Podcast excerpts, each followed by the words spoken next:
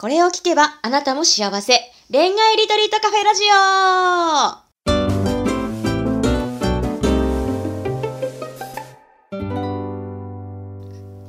こんばんは、ラジオパーソナリティのペクです。この番組は毎回アラサー女子の様々な恋のお悩みを一瞬で解決する魔法のラジオです。それでは、オールアバウト恋愛ガイドの久野浩二さん、ライフビジョンメッセンジャーのマリさん、本日もよろしくお願いします。はい、よろしくお願いします。お願いします。はーい。じゃあ、今日のお悩みはですね、失恋から立ち直れないです。なんかいい方法はありますでしょうか？久野さんからいきましょうか。ああ、どうですかね。これやっぱりまあ正直な話、やっぱりあの、時間はね、ちょっと要するケースってあると思うんですけど、でも、やっぱり正直な話、あの、うん、やっぱり、まあこれ年代にもあるのかな。でもやっぱり失恋をこう立ち直るためには、やっぱり新しいね、恋愛をするっていうことですよね。うん、かなと思います。一番、あの、はい、近道は。うんうんうんだと思いますけど、マリさんどうでしょう？ーん。どうしてたかなーって思ったけど、とりあえずってことを、とことん、ってことんだって、とことん落ち込んでみたりとかもしたかな。だからわざと、わざと泣く映画を見るとか、わざと、そのなんか泣く曲を聴くとかで、それ多分2、3日で飽きるのね。で、悲劇のヒレインチックを2、3日やると飽きるから、そうするとちょっと元気になってくるから、外に出て、友達と喋って、もう失恋したやつの悪口言ってもいいから、ベラベラ喋る。女子はもう喋った方がいい。男子の方が喋んないから、落ち込みから立ち直り多分長くなっちゃうんだよね。うんうん。発散方法が違うから。うんうんうんだから多分それもあれだし、男子に私が勧めてるのは旅。旅ね。そうね。江ノ島とかでもいいから、うんあの、ちょっと旅してぼーっとすると、男の人ってなんかね、ぼーっとするといいらしい。脳とかいろんなもののリセットが。こいつはそうですよね。一人の散歩とかもそうだけど。あとね、でもね、正直な話、失恋って言っても、質がすごく大事で、うん。あの、そうそう。これ、ね、よくね、失恋って言って、すごいやっぱほら、恋愛を、もう大恋愛をして、例えば何年も付き合ってからの思い出がいっぱい詰まってる失恋と、うんうんね、これは結婚もそうだと思うんだけど、うんあとは、ただなんか片思いで失恋するのは、まあ本当の意味で全然違うわけよ。うん。うん。違う。うんこれはやっぱりあの思い出がたくさんあればあるだけもう辛いし、なかなかさ、ね、やっぱ立ち直りにくいんだけど、うん、だから、あの、なんていうのかな、そこまで詰まってなくて、あの、例えば告白して振られちゃったとか、なんか自分が好きだなと思ってた人が違う彼氏が、あ彼女ができちゃったとか、なんかそのレベルはもう本当に、あのもういっぱい経験してくださいって感じ かな。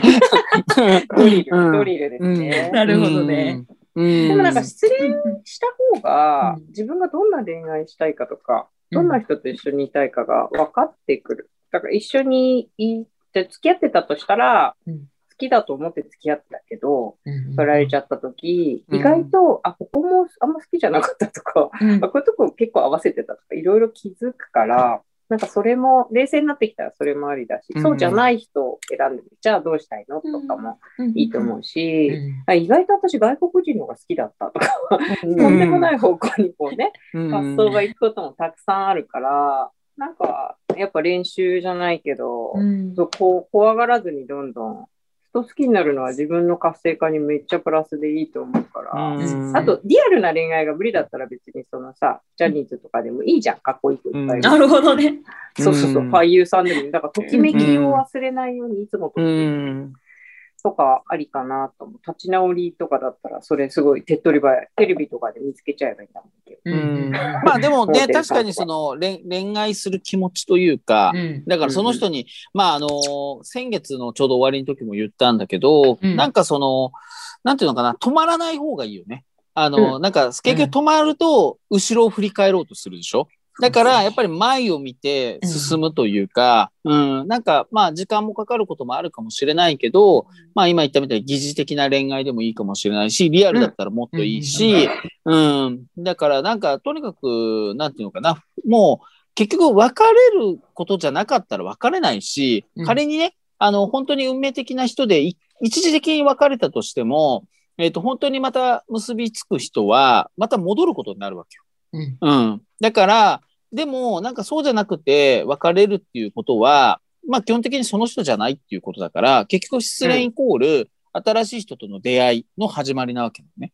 うんうん。だから、よ、より結婚に近づいてってるっていうことも言えるんだよね。うん本当の、本当のパートナーと出会うっていうところに、うん、なんか次のステージに向かってきますっていうような感じだから、ちょっとそういう意味でやっぱり前を向いてうん、ぜひ、はい、進んでってほしいなと思います。うん。そうですね。うんうんうん、前を見るって言ってもなかなかでもそのエネルギーが結構いるじゃないですか。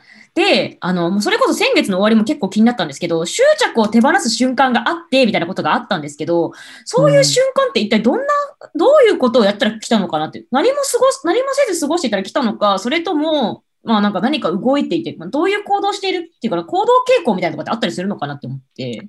あーなんかあの、僕の場合は結構うんうんう、ん。なんかやっぱり、えっ、と、自分で納得するというか、やりきるやりきったみたいな。うん、そうすると、もうこの子に対して、もうできる限りの自分の思いだったり、もしくはそういうことを伝えたけどやっぱり難しいとか、うん。頑張ったけどできないって、やっぱやりきったら、なんか執着は外れるんじゃないかなと思うんで、だから、なんかすごい、もやもやするっていうのは、自分の中で納得いってないからでしょ？なんか、うん、だから中途半端になんか終わっちゃったっていうところが、うん、こうあれだから、やっぱり振られる形だったとしても、うんうん。うん、なんか、あの、それだったらほら、振られてもだからさっきも言ったように、また、ね、もう一回お願いだから付き合ってくださいっていうのは別に自由でしょ？だけど、それがもう一回ダメかもしれないし、3回言ってダメかもしれない。だからストーカーにならない程度にうん。相手の空気を見て、それで、うん、なんかもう一回じゃあまた、もう一回デートを誘ってみるとか、うん、なんかそれでもう完全にほら、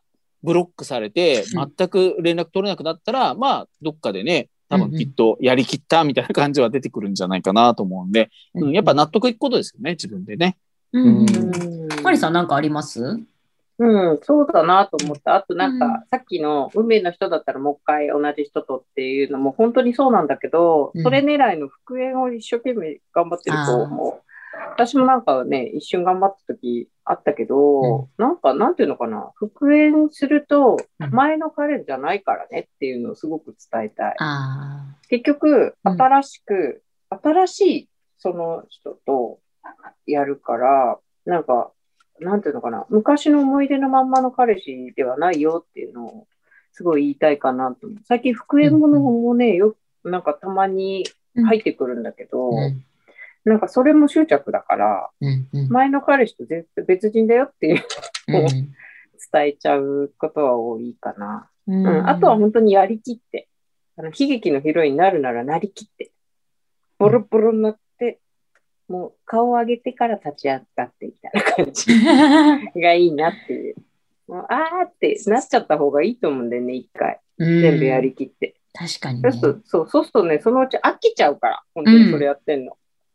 そこにずっとギューってやってるのが飽きてきて、うんで自分でつまんなくなるから、そうすると多分進めちゃうから、うん多分それが外れる瞬間なのかな。うんもういっか、みたいな。なんかああなるほどね確かにそう。もう頑張った私ってなったら、うんさよなら、みたいな感じになるんじゃないかなと思います。はーい。ありがとうございます。なるほどね。じゃあまあ、失恋から立ち直るには、まあ、とことん、なんだろうな。まあ、まず前に進むっていうエネルギーを持つことと、あとはま納得感を持てるまでとことん、じゃあもう悲しむなら悲しむとかね。あとはまあやりきる。できることを全部やりきったって思えるように行動するっていうのが、やっぱり大事なのかなっていうのを思いましたね。はい。ということで、えーこんな感じでまた来週もあの放送をお届けしていきます。えー何かね、質問がある方は、えっと、番組の概要欄に貼っておりますアンケートフォームからお送りいただいて、まあ、匿名なんでね、お送りいただくか、あとはね、月末に毎月リアルでお茶会やっておりますので、ぜひそちらにお越しいただけると嬉しいです。今日もお聞きいただきいただきましてありがとうございました。はい、ありがとうございます。ありがとうございました。